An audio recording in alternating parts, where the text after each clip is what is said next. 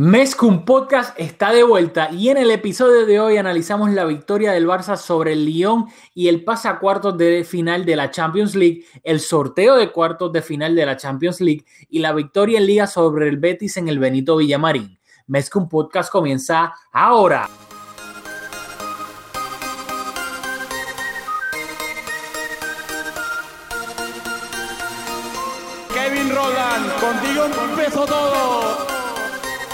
Som el millor club del món, diguin el que diguin.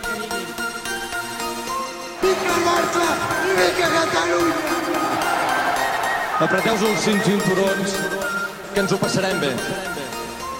Bienvenidos a Mezcum Podcast, espacio dedicado totalmente a cubrir la actualidad del Fútbol Club Barcelona. Les habla Rafa Lamuy junto a Julio Barra. Dímelo, Julio. Bienvenido de vuelta a Mezcum Podcast. Gracias Rafa, gracias por recibirme. Saludos a todos los que nos escuchan. Estamos de vuelta, estábamos locos por grabar y hoy por fin ya se nos dio. Por fin, corazón, por fin, como ya saben, veníamos haciendo unos videitos ahí, este, low production con el celular y los estábamos poniendo en las redes sociales. Julio estaba pues, disfrutando de su paternal leave, pero ya sacamos lo que se daba, lo siento Julio. Así que volvió el trabajo y volvió a mezclar un podcast Háblame. No, eh, si me notas con sueño, pues ya sabes que tengo excusa. Y ha sido un día fuerte, viendo partidos, discutiendo en las redes sociales con tus colegas. Ha sido un día, un día complejo. Te la voy a dejar, te lo voy a dejar pasar porque seguro la falta de sueño te puse un poquito cranky. Así que te la voy a dejar pasar. Este, vamos a empezar por orden cronológico. La última vez que yo grabé este un video fue el fin de semana pasado. No grabé uno para, la, para el partido de entre semana de Champions League, así que vamos a empezar por eso. El Barça se enfrentaba al Olympique de Lyon en el partido de vuelta de octavos de final. El Barcelona venía de empatar a cero en el partido de ida y en Lyon, así que era un poco deceiving y peligroso, ya que un empate a goles le valía al Lyon para eliminar al Barça y obviamente una victoria. Al Barça solamente le valía un resultado, que era ganarle al Olympique de Lyon. Y el Barça y Valverde salieron con la siguiente formación. Eh, eh, Marc-André Ter Stegen en la portería, defensa de cuatro, Jordi Alba, Lenglet, Piqué y Sergi Roberto. En el medio campo Busquets, Artur y Rakitic. Y arriba Coutinho, Luis Suárez eh, y Messi. No empezaba Dembele porque terminó el partido anterior eh, de liga contra el Rayo Vallecano con molestias en el, en el muslo. Valverde no se quiso arriesgar, estaba bastante tocado, pero sí estaba en el banquillo en caso de emergencia, eh, junto a Arturo Vidal, Nelson Semedo, Jasper en Malcolm, Carla Saleñá y Samuel Umtiti. El partido se acabó 5-1 a favor del Barcelona con goles de Messi, Coutinho, otro de Messi, Piqué y Dembele por parte del Olympique de Lyon, gol de Tuzar. El Barcelona fue un partido en donde el resultado, entre comillas, puede ser un, poquito engañoso, porque el Barcelona en la primera mitad marcó dos goles, pero fácilmente pudo haber marcado 4 o 5. En la primera mitad el Barça le, dio un repaso eh, al, al Lyon, pero solamente, y digo solamente entre comillas, se fue al descanso con dos goles a cero. Luego en la segunda mitad el Barcelona empezó, en mi opinión, un poco al trote, como si ya tuviese la eliminatoria sentenciada, lo cual obviamente no era el caso, y pasó un susto. En el minuto 58, Tuzar marcó un gol eh, para poner al Lyon a un solo gol de eliminar al Barça, y el Barcelona, pues esos 15, 20 minutos de la segunda mitad lo pasó mal, eh, se asustó un poco, el Lyon se creció, estaba atacando, creando peligro, hasta que en el minuto 68 Messi agarró el balón y dijo, ya basta, un golazo dejó sentado a dos defensas del, del Lyon y terminó marcando el tercer gol que le dio pues un poco más la tranquilidad al Barça y luego ya Piqué y Dembele terminaron de poner la última tachuela en el ataúd del Lyon y de esta manera el, el Barcelona eliminó al Lyon en los octavos de final de la Champions League y accedió a los cuartos de final de la Champions League. ¿Qué me tienes que decir de esto, Julio? Bueno, estoy en total acuerdo con que el resultado, fíjate, el resultado no maquilla lo que pasó en el campo, porque como dijiste, el Barça pudo haber anotado más goles, pero sí maquilla la sensación de peligro que crearon, eh, que creó el Lyon en esos 20 minutos en donde el partido estuvo 2-1, que con un gol del Lyon, pues quedamos eliminados de la Liga de Campeones. Y en esos 20 minutos, entre el minuto 58 y el 78, eh, en el 78 cuando el Barça consiguió adelantarse 3-1 en el marcador, El Lyon tuvo tres tiros al arco por tres de Barcelona. Así que fueron cinco tiros al arco que pudieron haber eliminado al Barça de la Champions League. Y por lo menos yo lo sufrí con bastante tensión. Y por eso, aunque el 5-1 es un resultado justo, no refleja, creo, que la sensación de peligro que por lo menos durante esos 20 minutos fue bastante importante. Sí, así mismo es. Y yo creo que en la primera mitad del Barça jugó ese fútbol asociativo que, que, tanta gente pide, pues el ADN del Barça. Para mí el Barça en la primera mitad hizo un partidazo y fue una lástima que no, no pudiese anotar más goles en esa primera mitad para afrontar la segunda con total tranquilidad, lo cual pues entre comillas le dio un poco de, esperanza al Lyon y luego de que el Lyon se viniera arriba y marcara ese gol, el Barça y para mí Valverde tomó una decisión arriesgada que yo creo que la tenía que hacer. Es como cuando tú tienes bueno, tú no eres de superhéroe, pero cuando te tienes que arriesgar y llamar a Capitán América o a Iron Man o a Hulk o lo que sea, lo tienes en el banquillo y lo trajo en el minuto 70 por Philip Coutinho cuando la eliminatoria todavía estaba 2-1 y un gol de Lyon significaba que el Barça se eh, eliminaba al Barça de la Champions. Así que tuvo que sacar a, a Dembele sin, pues, sabiendo que no estaba al 100% y que había una gran posibilidad de que se lesionara y pues por más tiempo, pero yo creo que fue un riesgo que, que tuvo que asumir. Estoy totalmente de acuerdo. Bueno, pasamos al sorteo. bueno, ya el Barça lo eliminó al Lyon y en el sorteo que fue el pasado viernes le tocó el Manchester United de Ole Gunnar Solskjaer. El partido de ida va a ser en Old Trafford, el partido de vuelta va a ser en el Camp Nou. Lo curioso es que según el sorteo iba a ser al revés, al Barça le tocaba jugar la ida en el Camp Nou y la vuelta iba a ser en Old Trafford, pero debido a un, una ordenanza que del, de, de, Manchester, que llegaron este, tanto la policía con los dos clubes de Manchester, no pueden jugar los dos eh, ni un día tras del otro, ni el mismo día, en, en, pues como locales. Por lo tanto, ya se sabía que si pasaba eso, ya el United era el equipo entre los dos, entre el City y el United, que iba a tener que jugar la, la ida en su casa, independientemente de si le tocara el Barça o le tocara otro equipo. Y pues de esa manera el Barça, entre comillas, pues salió un poco el lado bueno de la moneda porque va a jugar la, la, jugar la vuelta en el Camp Nou. ¿Qué me tienes que decir de esta eliminatoria? Bueno, hay dos asuntos aquí que condicionan esta eliminatoria para mi criterio antes de entrar en los méritos del Manchester United. Pero creo que antes de recibir al, eh, antes de la ida, correcto, eh, recibimos al Atlético en el Camp Nou. Ahí tenemos que analizar cómo vamos a asumir ese partido con 10 puntos de ventaja en liga. La liga, diríamos, encarrilada, casi sentenciada. Hay que discutir cómo, cómo Valverde va a asumir ese partido. Y lo otro, para mí lo más importante y más peligroso, es que el Manchester está a dos puntos del Arsenal para entrar en puestos de Liga de Campeones eh, a falta de ocho jornadas de la Premier. Lo que quiere decir es que cada partido del, del Manchester United es una final de ahora en adelante. Así que creo que van a estar condicionados más pendientes de la liga que nosotros y eso es un factor yo creo que determinante que nos va nos posiciona verdad con el asterisco de ese partido ante el Atlético nos, estamos mejor posicionados en cuestión de calendario para entrar a la eliminatoria. Eso es correcto. Lo que sucede es lo siguiente quiero dar un poco de contexto. A todo el mundo sabe que ahora hay parón FIFA. No sabemos cómo van a salir ambos clubes sus jugadores de este parón FIFA lamentablemente a mí me parece una estupidez y una ridiculez que haya un parón FIFA en, o sea, en marzo cuando se están definiendo todas las competencias europeas, me parece totalmente ridículo. Pero lamentablemente es la realidad. No sabemos cómo van a salir de ese parón FIFA el United y el Barça. Lesiones, fatiga, no sabemos.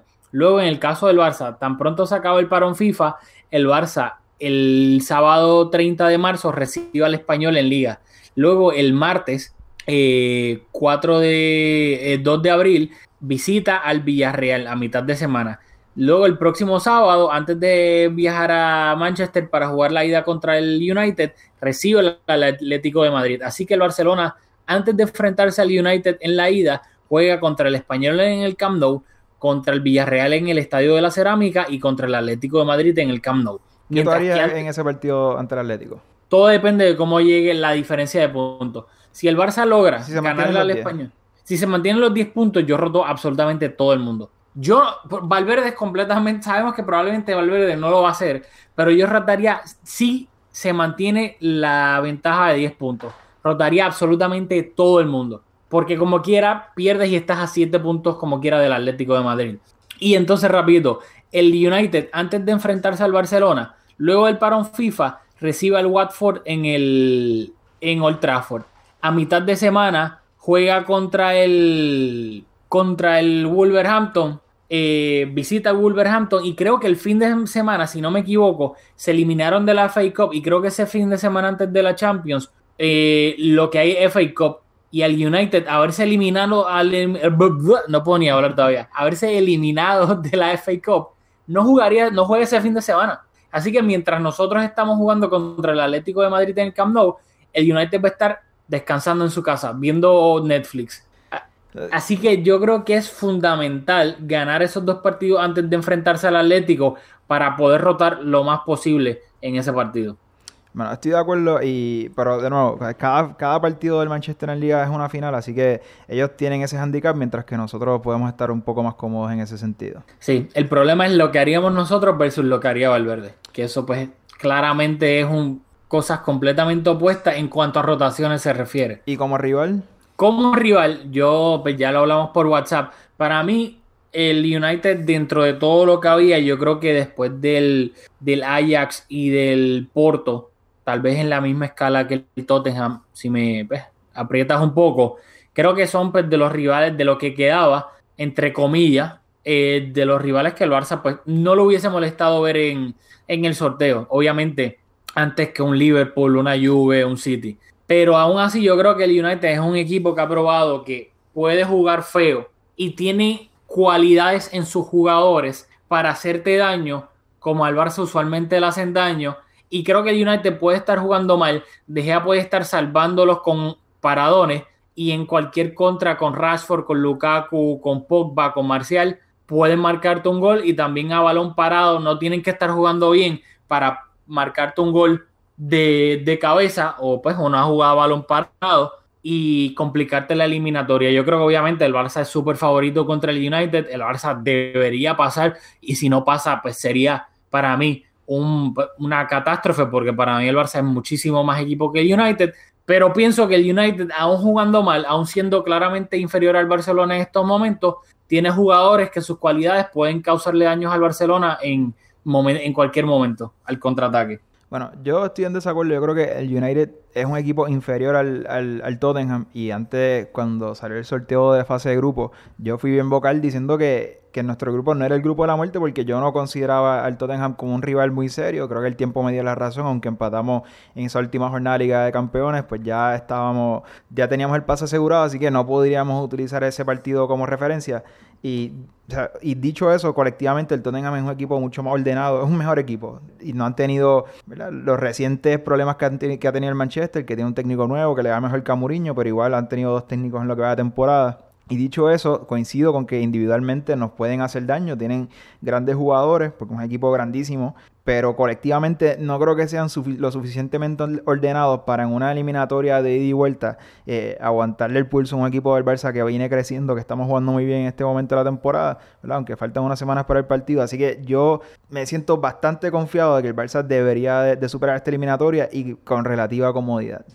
Bueno, yo pienso también que el Barça debería porque es mejor equipo, pero creo que el Barça no puede tomarse esta eliminatoria este, lightly en lo absoluto, porque en cualquier jugada individual, en cualquier contraataque, el United, o sea, me faltaron jugadores como Lingard, como Fred, que son jugadores rápidos, que obviamente no es que estoy hablando de super duper cracks, pero son jugadores buenos, eh, con velocidad. Luego tiene jugadores que pues, mata, eh, Ander Herrera, Pogba, este, Matic, que en cualquier momento, uno nunca sabe, saca un bombazo Matic, que ha marcado un solo gol esta temporada, si no me equivoco, pero son de esas eliminatorias que te pueden hacer daño en, una jugada este, individual. Puede ser, puede ser. Pero vamos, Y como quiera, esto es tomándolo con pinzas porque de aquí a que se juegue el partido de ida pueden pasar muchísimas cosas en cuanto a bajas de jugadores por lesión se refiere. Así que habrá que ver cómo llegan los dos equipos a ese,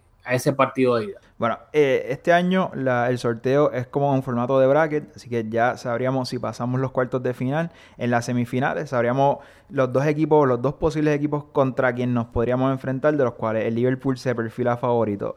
¿Quieres hablar de eso o, o es un- por cábala esperamos a No, de no, no me quiero- es que no me quiero ir embocado porque Vale, ya vale, me vale, fui el año pasado bien embocado con la Roma. Vale, pues. Y respeto a River, respeto a Vale, River. vale. Partido a partido como el Cholo. Exactamente, un saludito al Cholo que vaya semanita tuvo el Cholo.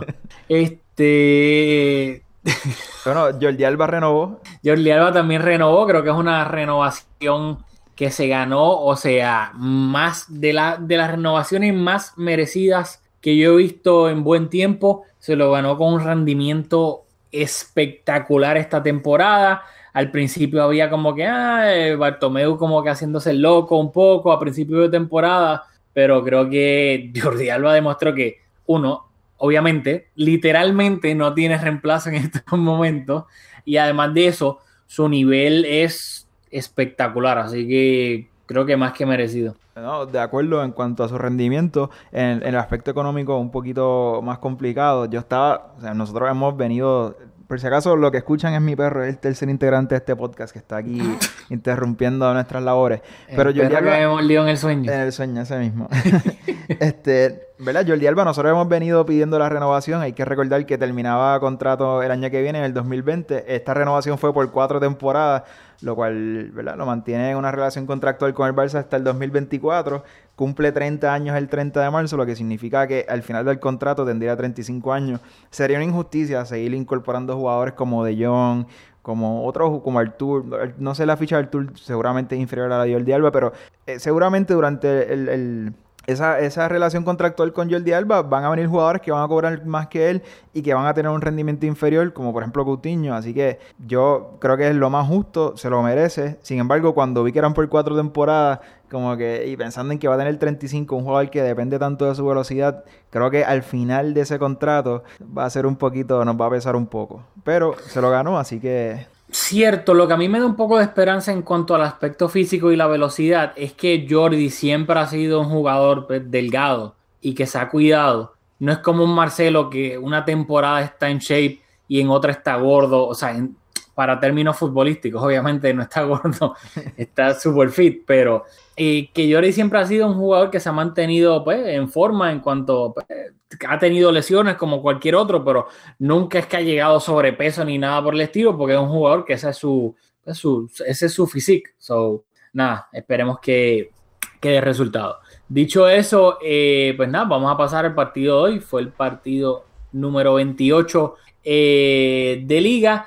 Era un partido clave para el Barça, ya que el Atleti venía de pinchar en el nuevo San Mamés, perdió eh, 2-0 contra el Athletic Club. Por ende, si el Barça ganaba, se ponía a más 10 del segundo lugar, que era el que todavía sigue siendo el Atlético de Madrid. Y por ende, era clave ganar en un escenario bastante difícil, como lo es el, el Benito Villamarín. Y también, como era de esperar, Valverde en este partido no iba a rotar porque quería asegurarse los tres puntos y aumentar esa ventaja eh, sobre el Atleti. Así que Valverde salió con la siguiente formación, un 4-4-2, salió con Ter Stegen en la portería, defensa de 4, la misma del partido contra el Lyon, Sergio Roberto lateral derecho, Piqué y Lenglet centrales, Jordi Alba lateral izquierdo. Aquí la diferencia fue que eh, sobrepobló el medio campo, puso, salió Coutinho, no hubo tridente y entró Arturo Vidal. Y en el medio campo estaban Arturo Vidal, Artur, Sergio Busquets y Rakitic, mientras que en la delantera estaban Messi y Luis Suárez, y en el banquillo del Barça se encontraban Semedo, Carla Aleñá, Coutinho, Silesen, Umtiti, Kevin Prince Boateng y Malcolm. ¿Qué me tienes que decir de la alineación y el planteamiento táctico de Val- Valverde? Bueno, pues yo creo que tú diste con el punto clave. O sea, el, el Barça enfatizó en poblar el medio campo, anticipando que el Betis, que es un equipo que tiene, usualmente tiene bastante posesión, y de hecho promedian 60.2% de posesión, el Barça promedia 60.8%, y siendo nosotros usualmente un referente en cuanto a las métricas de posesión, pues yo creo que eso es ¿verdad? bastante importante. Un equipo que le gusta, que trata bien el balón. Y un equipo que sabía el Valverde, como lo, así como lo, como lo dijo Messi al final del partido, que también iban a tratar de poblar el medio campo. Así que anticipando ese planteamiento de Setién, Valverde quiso poner a, a Arturo Vidal, que estuvo multiplicado en funciones, haciendo todo un poco, con bastante libertad. Y yo creo que es cuando mejor se le da, cuando no tiene una responsabilidad de interior o bueno, de medio centro no, creo que no, nunca lo hace, pero sí de interior. Así que, así con bastante libertad, yo creo que es un jugador que, que puede aportar mucho porque tiene recorrido, porque toca bien el balón. Y yo creo que eso fue lo que vimos. No, no, no es nada tuyo, es que son las diez y media. Estoy un poco cansado. Este, pero sí estoy de acuerdo, o sea, Valverde se dio cuenta, hay que recordar que el Betis venció al Barcelona en la ida en el Camp Nou. Yo dije Celta. Ya, ¿Qué? Yo dije Celta, dije Betis. No sé, pero si dijiste Celta, Eh, claramente todo, sa- sabemos que, se, de que te referías al Betis. El Betis le ganó al Barça en el Camp Nou, hay que recordar en el, en el primer partido de, en el de ida de la liga. Así que pues, Valverde me gustó que tácticamente sabe cómo va a jugar este Quique Setién, el futuro entrenador del Barcelona. Y, y, y después es claro, le gusta jugar con defensa de tres, mediocampo de cinco y, y dos delanteros, que obviamente eso, pues lo- los carrileros son bastante ofensivos porque los carrileros eran Tello y GC, o sea, no eran laterales. Así que sí, entre comillas, ellos se podían, re- eh, podían retroceder y juntarse con los tres centrales y formar una defensa de cinco, pero no son laterales, son delanteros, GC y Tello. Que por cierto, hay, o sea, el Betis es uno de los equipos más random que yo he visto en mi vida. Literalmente son un chorro de rejects, o sea, pero es, o sea, tienes a Pau López, Ujú. exportero del español. Porque el portero que pisó a Messi, si recuerdan, en la Copa del Rey. que- Así mismo es, que pisó a Messi. Y hoy tienes, por a eso- Sidney que, tienes a Sidney que jugaba en el Depor, Bartra, Rigic del Barcelona. Tienes a Joaquín que tiene 70 años. Tienes a Guardado con 80 años. tienes a Sergio Canales, ex del Madrid. Después de un par de operaciones de, de la rodilla, que creo que la acaban de convocar la, la, la selección absoluta, así que, ¿verdad? Felicidades. Felicidades. Exacto. Al Giovanni Lochelso, que lo, un reject del PSG. Tienes a Tello, reject del Barcelona. Tienes a GC, el reggaetonero reject del Madrid. O sea, técnicamente en ese 11, el único jugador que uno diría contra este tipo tal vez puede jugar un equipo mejor eventualmente, William Carvalho, medio centro, el portugués. Aparte de eso, Bueno, literalmente bueno, o sea, son Ba- Ba- Bartra yo creo que también terminó en el Betis por cuestiones personales, porque en Alemania no le iba mal. Hay que matizar un poco, pero, pero, pero sí, sí. De acuerdo. Bartra terminó en el Betis por lo que le hizo Suárez en ese gol. Por eso es que terminó en el Betis. Este, pero dicho eso, pues el, el Betis pobla bastante el medio campo y tiene bastante la posesión. Si no me equivoco, es el, el equipo que más tiene o el segundo que más tiene posesión en toda la liga. Nosotros Así que, tenemos más, así que seguramente Ah, son el segundo. Exacto, probablemente son el segundo y en este partido tuvieron más posición que, que el Barcelona. Así que me gustó eso de que Valverde tratara de contrarrestar ese medio campo de 5 de por lo menos la intención. Claramente pues no, func- no funcionó porque el Betis tuvo más la posición, pero lo- o sea, se notó que aprendió del partido de ida y lo aplicó en este partido de vuelta. De. Dicho, dicho eso, el Barcelona se adelantó en el minuto 18 por una falta que forzó Arturo en el borde del área y luego Messi ejecutó el tiro libre rematando al, al palo de Artur, perdón, al, palo, al, pal- al palo de Paul López en un, o sea, un, rema- un golazo porque yo siempre lo digo y quiero poner una- un, un- un asterisco. Para mí, portero que se va, portero que no vuelve y el portero se la come en la mayoría de las veces. Y aquí Pau dio un pasito a su izquierda, a su izquierda y cuando trató de volver, o sea, con la velocidad que Messi le dio pues, a ese balón y para colmo la puntería, que fue básicamente a la escuadra, pues hizo que fuese prácticamente imposible para Pau llegar a ese balón. No sé qué me tienes que decir de ahí. Sí, solo confirmando lo de la posesión, el Barça con 60.8 es el líder en la liga, luego le sigue el Betis con 60.2 y luego viene el Madrid con 58, el Eibar 52 y por ahí va bajando. En cuanto al gol, o sea, fue un golazo y lo más que me dio risa, creo que fue Piqué o Busquets anticipando a Messi que uno de los jugadores del Betis iba a tirar al- al suelo para impedir que Messi tuviera el, el gol por debajo de la barrera. Me dio bastante risa y fue como, como que, eh, ¿verdad? Luego de ese gesto, como que fue un poquito building, como que va a ser Messi porque tenemos, ya no, ya no la puede pasar por debajo de la barrera y todo el mundo la expectativa de que la ¿verdad? tirara como es habitual, por encima de la barrera, como el ángulo que tenía, y luego se la mete al palo del arquero. O sea, usualmente cuando metes un, un tiro libre por el, por el palo del arquero, pues es un error del arquero, pero con la potencia que lleva el balón y el efecto que cogió, o sea, fue un golazo. Eso es lo más ridículo. Esta temporada, yo creo que ya como cinco equipos han puesto un jugador tirado en el piso detrás de la barrera. O sea, yo creo que yo en mi vida había visto es nunca lo había visto una vez mucho menos que cuatro o cinco rivales distintos se lo hagan a Messi. Es bastante, es O bastante sea, es absurdo. Luego, en finalizando la primera mitad, en el minuto 45 con dos de añadido, una jugada, pff, o sea, espectacular. Suárez no fue ni no fue de taquito, pero fue como un look, no look pass, porque técnicamente no le dio con la parte de atrás de su pie, pero me, o sea, recibió casi en el borde del área, se gira Suárez, o sea, recibe bien, el, el primer toque es limpio, va, va hacia adentro, Messi está haciendo el desmarque eh, hacia el- pues, el- por la espalda de, de Suárez. Suárez sabe ya que Messi va por ahí y le pasa el balón hacia atrás y Messi con tres defensas del Betis, o sea, a toda velocidad y aún así Messi es el primero que llega a ese balón y remata para vencer a Pau en lo que, o sea, 60% del gol es gracias a Luis Suárez. Sí, me gusta, me gustan los elogios a Luis Suárez y aunque este gol lo anotó Messi, voy a utilizarlo eh, como puente para tenerme sobre Luis Suárez, que es un jugador que no estaba muy fino antes de- de esta jugada, pero un jugador que lo necesita en el campo porque es capaz de, de- de hacerte una jugada así, que se entiende con Messi perfectamente, que tiene una calidad para, ¿verdad? aparte de tener la visión de ver el pase, poder ejecutarlo. Y yo creo que es un jugador que es fundamental y lo está demostrando. Creo que viene en un momento de forma espectacular y me encanta que partido tras partido, aún no estando fino, porque falló uno, como en este partido, que falló una que era más difícil fallarla que meterla, pero que tiene esa calidad y esa magia y, es- y esa capacidad de ser determinante que, que es un jugador fundamental. Y yo no podría pensar en 3, 4 o 5 delanteros en el mundo que ahora mismo podrían entrar en el 11 del Barcelona y quitar a Luis Suárez de ese puesto. Así que creo que somos, aún con lo mucho que falla y con las muchas críticas que recibe, creo que somos afortunados de, de tenerlo en la plantilla y es un jugador espectacular. Sí, pero aún así, no sé si llegaste a ver pues, los videos que, que estaba poniendo en las cuentas, pero en los últimos partidos, ¿sabes? Clásicos, Lyon, etcétera. Y no hablo de los goles.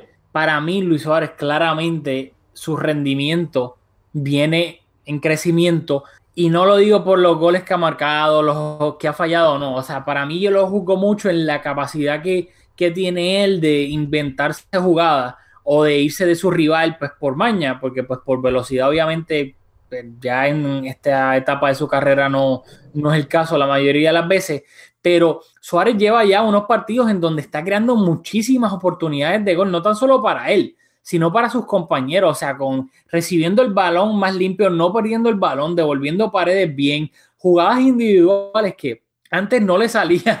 O sea, ahora las que las garambetas esas que tanto Piqué se los relaja que no que nunca le salen. Última, en los últimos partidos le está saliendo, o sea, jugadas individuales como el Suárez del 2015, que él mismo se inventaba el gol o él mismo se inventaba la jugada por completo y luego se la dejaba un compañero. Yo creo que en los últimos partidos Suárez está en un claro ascenso, pero notable, o sea, brutal, diría yo, en cuanto a ese aspecto de su juego, que para mí es una bendición para el Barça, eh, teniendo en cuenta que ahora se viene lo más importante de la temporada. Sí, en los últimos partidos contra el Sevilla anotó, este, contra el Rayo, hoy gol y asistencia. eh, en Liga de Campeones también asistencia ante el Lyon, así que como dicen, los últimos partidos viene ¿verdad? siendo determinante. O sea, no hay nada más que mirar que el tercer gol del Barcelona en el minuto, en el minuto 63. Este gol fue como un minuto después de que Suárez, la que tú mencionas, Suárez, un error de Bartra, por cierto.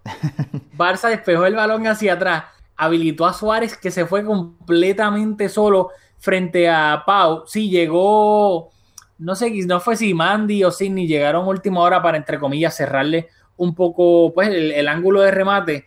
Pero de nuevo, era más fácil, era más difícil fallarla que me que era más difícil fallarla que meterla. Y Suárez la falló. Y un minuto después, Suárez, en un, un jugadón típico de Messi, se va como de tres jugadores del Betis. Inclusive deja sentado al pobre Bartra que, que me dio un poco de lástima, no te voy a mentir. Lo dejó por completo haciendo un split a los Lucan en Mortal Kombat en el piso. Y definen lo que es un golazo, pero un golazo brutal. Y a eso es exactamente lo que yo me, me referí en cuanto al ascenso de Suárez. No, no quiero ni resaltar, o sea, eh, sí, metió un gol, sino cómo marcó el gol. Que ese es el Luis Suárez, o sea, brutal del 2015, que hacía jugadas que se sacaba un conejo del sombrero, tanto para él marcar gol, como la jugada que en, Champions que hizo para habilitar a Coutinho, que el 90% del gol de Coutinho fue gracias a Luis Suárez, contra el Lyon y pues en este caso él marcó el gol, que creo que Suárez en todos los aspectos de, de lo que es un delantero está teniendo unos últimos partidos, o sea, absurdos, pero en el buen sentido de la palabra. Sí, de acuerdo. Y es, Y- es lo que necesitamos Ah. ahora disputando la Liga de Campeones en, la- en las semanas que, que se aproximan. O sea, que Messi necesita un Robin y Dembele también debe de, de- de mantener su nivel y subirlo porque Messi solo obviamente no puede. Exactamente. Y, y, pues claro, hay que recordar, esa es la última Champions del Barça, la del 2015. Tanto Suárez como Neymar fueron fundamentales en los partidos de que Messi obviamente aparecía porque era el mejor jugador, era el mejor jugador y es el, pues, el mejor jugador del mundo, pero también tenía esa como pues esa confianza de que Neymar y, y Suárez en cualquier momento también ellos solos podían ganar el partido. Y pues luego el, el Barça, entre comillas, no que iba a pasar un susto porque no lo, no lo pasó, pero en el minuto 82 eh, marcó gol Loren Morón, tremendo nombre y apellido. Y pues el partido se ponía 1-3, todavía en el minuto 82 ya estaba básicamente sentenciado.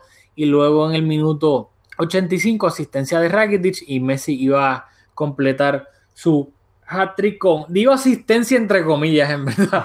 Sí, Porque. Rakitic lo que hizo fue pasarle el balón en el borde del área y Messi, o sea, es absurdo que Messi marcó un golazo que probablemente si alguien más lo marca, o sea, el primer gol fue un golazo de tiro libre, alguien más lo marca, es probablemente el mejor gol de su carrera. Y Messi marcó otro gol para completar el hat-trick en ese mismo partido que hace que tú ni te acuerdes del golazo que, que metió de tiro libre. Porque la dificultad de tú dentro del área, o sea, estaba como dos pies dentro del área, picársela al portero. Que no estaba tan fuera de su posición. Exacto, lo que estaba era un chililín fuera de posición, entre comillas, fuera de posición. La habilidad, el timing, el toque, que, la habilidad que tienes que tener para to- tocarla, chipeársela al, al- al portero de vaselina, que roce el palo y entre. Esa es que es una estupidez, es una ridiculez. Sí, y no. Messi nos tiene acostumbrado a hacer estas anormalidades en el buen sentido de la palabra, que te mete un golazo en el minuto 18 y luego el que te mete en el 85 es 20 veces mejor que el, que el golazo que metió al principio. Sí, y fue, fue ovacionado, obviamente. O sea, creo que toda la afición reconoció el gran golazo que fue. Y yo, siendo fanático de los Highlanders, yo creo que lo he hablado aquí, sé lo que se siente ser un aficionado de un equipo que te meta un gol así, un sombrerito al portero. Es de los peores goles que te pueden meter. A los Highlanders les metían muchos goles así. Así que Un saladito a Gaudet. a Bill Gaudet, o sea, es un gol que te moralmente te destruye cuando la defensa está relativamente bien parada y de repente dentro del área te hacen un sombrerito al arquero, es desmoralizante. Pero la afición del Betis lo aplaudió, lo, lo agradeció porque realmente lo que vieron fue un gol espectacular.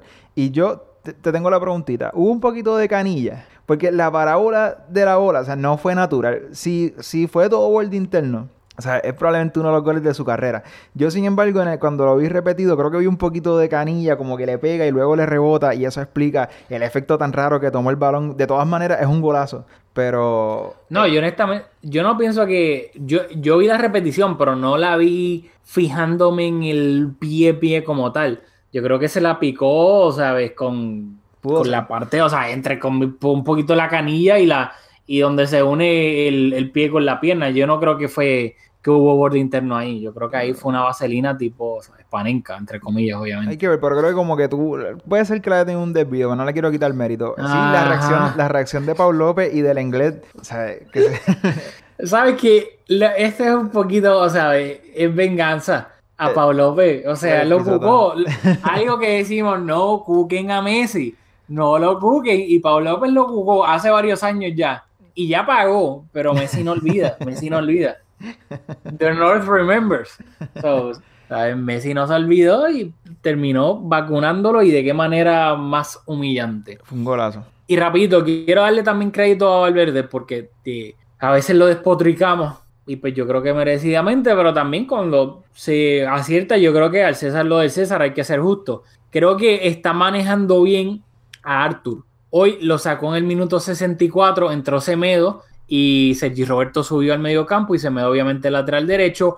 Está cuidando bastante a Arthur porque sabe la importancia que tiene Arthur en el medio campo y está tratando de... Sabemos que Arthur, claramente, esta es su primera temporada en Europa. Arthur se ve ya que en el minuto 665 está pidiendo el tanque de oxígeno. Además, viene de una lesión muscular y Valverde creo que está tomando un approach bastante inteligente con él y lo está cuidando. Y pues nada, quería básicamente darle un shout out a, Valverde, que creo que con Arthur, desde que volvió de la lesión, lo está llevando de la manera correcta. Bueno, muy bien. Yo, sin embargo, quiero decir que nosotros con Valverde creo que somos bastante justos. Yo, bastante temprano en la temporada, te dije, recuerdo que si Valverde es el técnico del Barça por los próximos 10 años, seguramente volvemos a ganar la liga por 10 años consecutivos. Y eso es bastante praise. Es un técnico bastante fiable. Yo creo que las dos críticas principales es que en los partidos de máxima exigencia, el equipo como que no tiene ideas, no tiene un estilo de juego claro, no encuentra soluciones a la defensa rival. Yo creo que eso es la crítica mayor que le hacemos y también lo de las rotaciones. Pero fuera de eso, o sea, Valverde lo ha hecho espectacular. Y, hay que, hay que decirlo, pero yo creo que nosotros no somos críticos con Valverde tipo, como que, yo he dicho aquí que me gustaría que la temporada que viene fuera otro técnico y yo creo que me, sostengo en, en- en- eso, a la expectativa de ver qué hacemos en la Liga de Campeones, pero, o sea, yo creo que nosotros hemos sido bastante justos. Nunca lo criticamos por criticarlo.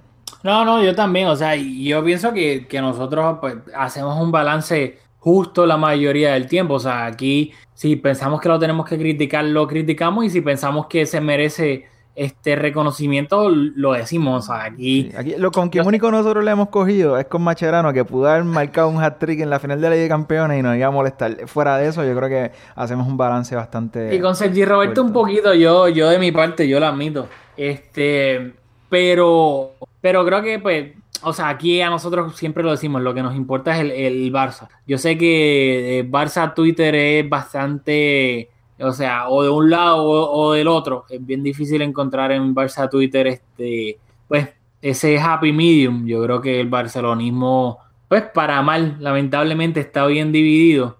Pero creo que pues que nada, que a veces lo criticamos cuando hay que criticarlo y, y pues como cuando se merece su praise se lo damos sin, sin, pues, sin problema alguno. Eh, rapidito, antes de, de irnos, eh, te voy a tirar rapid fire y no te lo dije. Salieron los rumores, Trillis, de que supuestamente Griezmann se ha Jamás, puesto en jamás, contacto jamás, con jamás. ¿Sí o no? Jamás. Igual, Ok. ¿sabes? No, no, está bien. Perfecto. Ok. Yo también estoy totalmente de acuerdo. Además de que prefiero que si el Barça gaste ese dinero en Delic y en Jovic. No, y, sea, yo, estoy siendo consistente porque cuando estuvimos cerca de ficharlo con el documental de Piqué y tal, o sea, yo tenía la misma, o sea, pensaba lo mismo. Yo creo que Griezmann no, es jugador para, para estar en el Barcelona y te lo dije. O sea, cuando tú tienes salario de, o sea, cuando, en palabras de, de, de Griezmann, cuando económicamente te sientas en la mesa con Cristiano y con Messi, tienes que rendir al nivel de Cristiano y de Messi. Y Griezmann no está a ese nivel, sin embargo, económicamente cobra ese nivel, así que siempre va a estar ahí, ahí va, ahí el Atlético está en un desbalance entre lo que pagan por él versus el rendimiento que él les da. Y Sí, yo no y quiero que nos pase a nosotros. Y la noticia supuestamente decía que él estuviese, que él estaba dispuesto a, pues, a recibir un pay cut, pero aún así sería de 20 a 16, que como quiera estaría cobrando una ridiculez. No, jamás. no. Y, y además que no hace nada de sentido económicamente. O sea, el Barça, ¿qué va a gastar 120 millones en él? Pagar 16 millones de, euros de salario netos eh, al año. Y además de eso, si el Barça lo que está buscando arriba es un, entre comillas, el futuro recambio de Suárez, y él no es un delantero centro, o sea, es un 9. Él, él donde juega mejor es de, entre comillas, haciendo de Messi, con Sí, o sea, libertad, él- jugando gusta, o sea, detrás de un él- 9. Él, él no es shy diciendo que le encanta jugar con Diego Costa. O sea, él necesita jugar al lado de Luis Suárez. O sea, Exactamente. así que no puede venir a sustituirlo. Así que no, Exacto. eso no, no tiene ningún sentido ni deportivo ni económico. No tiene ningún sentido. Exactamente, creo que es una noticia totalmente estúpida sin, sin Sí. weight, pero nada, quería tirarla aquí rapidito para comentarla. Lo otro, ¿quieres a Matías Delic, a Matías Delic, sí o no? Eh, Es una pregunta compleja porque ahora mismo Piqué está en un nivel espectacular, consciente de que, ¿verdad? Está en la, en la última, el último tramo, el último acto de su carrera. Tenemos a un Titi que para mí, para mi criterio, cuando está saludable es de los mejores cinco quizás centrales del mundo. Tenemos al Englet, que es un recambio fiable y queda espacio quizás para otro central. Delit, un jugador con tanta proyección que a su corta edad ya es capitán. Yo no sé si el, o sea, si el perfil del jugador con nuestro con lo que nosotros como equipo necesitamos ahora mismo en esta etapa de su carrera convenga incorporarlo, así que eh, no sé, es complejo. Dicho eso, cuando un Titi se lesionó y el, y el Barça y él tuvieron una diferencia con el tratamiento, te lo dije, este tipo de, de, de diferencia que lo vemos mucho en la NBA, como con Kawhi Leonard y Isaiah Thomas, cuando el equipo y el jugador no se ponen de acuerdo con el tratamiento que se va a dar tras una lesión, cre- suele crear unos roces y a veces esos roces son bastante importantes y terminan, ¿verdad? El jugador saliendo del equipo y hay que estar bien, bien, bien al tanto con un Titi con lo que va a pasar porque,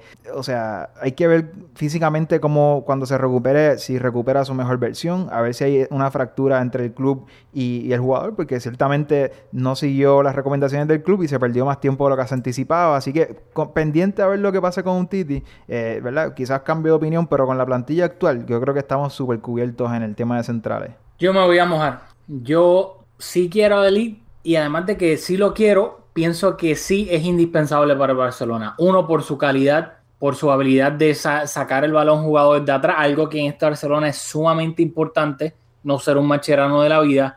Además, pienso que defensivamente es un excelente central. Creo que a su corta edad solamente tiene 19 años y demostró en Champions y en a, el mí- a mí no, me- Bernabéu a mí no me gustó la, la ida de, de esa eliminatoria contra el Madrid. No, eh, de él.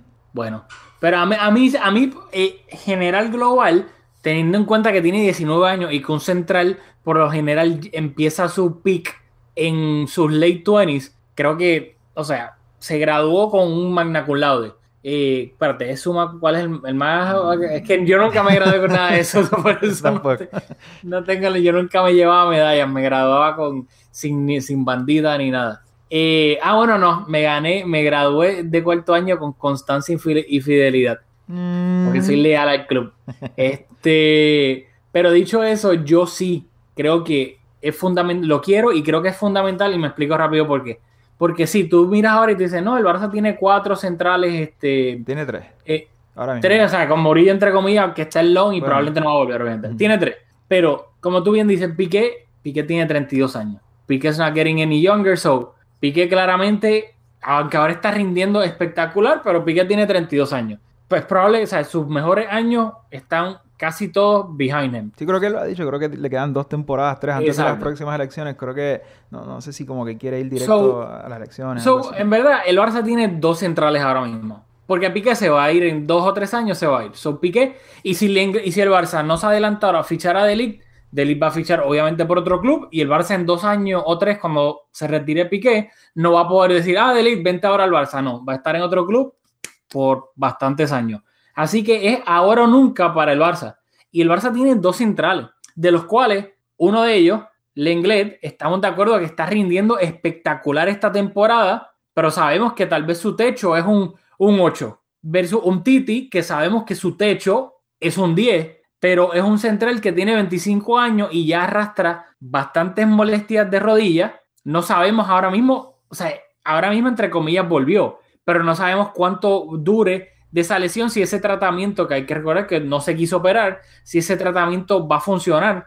Ojalá, to- mira, tocó madera y funcione, pero no sabemos si vuelva a recaer. Y también es un jugador que tiene personalidad, que ya ha tenido enfrentamientos con el club y, no, y que pide- o sea, no llevaba ni una temporada en el Barça y estaba pidiendo una renovación, Estaba coqueteando con Pep. que estaba coqueteando con Pep, con el Manchester United, ¿Ya te lo etcétera. perdonaste? ¿Ya te lo perdonaste? Que- no, yo todavía no lo he perdonado, porque después de que estuvo coqueteando, después de que firmó la renovación, hizo un papelón en cuanto a rendimiento. La eliminatoria contra la Roma, allá ese partido de vuelta, fue un papelón. Me acuerdo que de Seco le ganó por velocidad. Seco le ganó por velocidad en ese primer gol, así que yo todavía no lo he perdonado. Más ahora la actitud que tomó después de que ganó el Mundial con Francia, como que crecido, eso, esa ese- que el club quería que se operara desde temprano para que llegara a la parte importante de la temporada y él no quiso operarse, quiso seguir con tratamiento conservador y, ahora aquí estamos. Estamos en marzo, Umtiti claramente no es el titular del Barcelona por eso mismo, no se sabe cuál es su nivel actual porque ha jugado como tres partidos desde noviembre, así que esa es la situación del Barça. El Barça en verdad tiene dos centrales y dos centrales con asteriscos entre comillas. Así que yo creo que para mí fichar a Delic se ha vuelto algo fundamental en estos momentos. Eso, todo eso hace, es- hace sentido. Pero eh, tú incorporarías a Delete, discúlpame, sin vender a nadie, o sea, con la misma plantilla que tenemos, para hacer el tercer central, para disputarse el tercer central con Titi y con Lenglet. Sí, porque tal vez sería, entre comillas, una temporada o dos, pero pienso que atar a Delic con 19 años, hopefully por 10 o 12 años que su, de su carrera, que esté con el Barça, que toda su carrera, o sea, no está ni siquiera de estar cerca de su prime, y ya es un jugadorazo, creo que, que hay que hacer eso ahora, porque es que si no lo hace ahora va a fichar por otro club y ya lo perdiste por el resto de su carrera. Bueno, ya dicho eso, eh, ahora viene parón FIFA. No creo que tengamos podcast durante este parón FIFA, a menos que pase obviamente algo súper duper inesperado. Este, nos vemos obviamente. No, pero, pero, pero, ¿Qué ¿verdad? pasa? Yo dudo que, que la, ¿verdad? nuestros escuchas solo dependan de este podcast para, ¿verdad? para ah, informarse sobre el Barça. Seguramente ah, ven todos los partidos y por eso escuchan el podcast y tal. Pero desde que nosotros grabamos, la última vez, aunque tú has estado ¿verdad? Muy hábilmente y con, con, con bueno, bueno, buen feedback. Eh, está, has estado en Twitter, ¿verdad? Eh, analizando los partidos y tal. eh, nos hemos perdido un montón de partidos. Entre ellos, resaltar esa semana que le ganamos al Sevilla 4-2. Sevilla que yo siento que hemos jugado como 15 veces contra el Sevilla esta temporada. Que acaban de destituir a, a Machín. Yo creo que nosotros tenemos un poco que ver. Monchi. Volvió Monchi, bendito. Este, no le fue muy bien en la Roma. El Sevilla, nosotros desde la Supercopa venimos dándole palos, así que, no sé, yo creo que, que- tenemos un poco que ver quizás con esa destitución. Eh, el Madrid lo, eliminamos de la Copa del Rey. Yo no sé si estaba en contienda por la liga, pero votamos a Solari. O sea, una semana espectacular, así que, ¿verdad? Queríamos mencionarlo. En verdad, el Madrid en la liga estaba como, como el Undertaker, estaba en el ataúd ya y faltaba cerrarle la tapa y estaba como que sacando la cabeza y el Barça lo que hizo fue cerrarle la tapa y mire, tú no vas por ningún lado. Pero no deja de sorprender aún con todo, con todo el turmoil que ha rodeado al Madrid durante esta temporada, y verdad que no vienen en su mejor momento, ¿verdad? Conscientes de todos esos factores, ganarle al Madrid dos veces en el Bernabéu en la misma semana es algo que tiene mucho mérito. Yo creo que no muchos equipos en el mundo son capaces de conseguirlo. Así que yo creo que fue una gesta bastante importante y hay que, quería que estuviera en récord aquí en este podcast. Así mismo. Y pues el Barça está a más 12 del, a más 10, perdón, del Atlético de Madrid y a más 13 del Real Madrid en la liga, lo cual pues claramente la tiene bastante encarrilada. Y nada, nos el próximo partido va a ser este dentro de dos semanas contra el, el español en el Camp Nou. Así que nos vemos acá en Mezcon Podcast después de ese partido.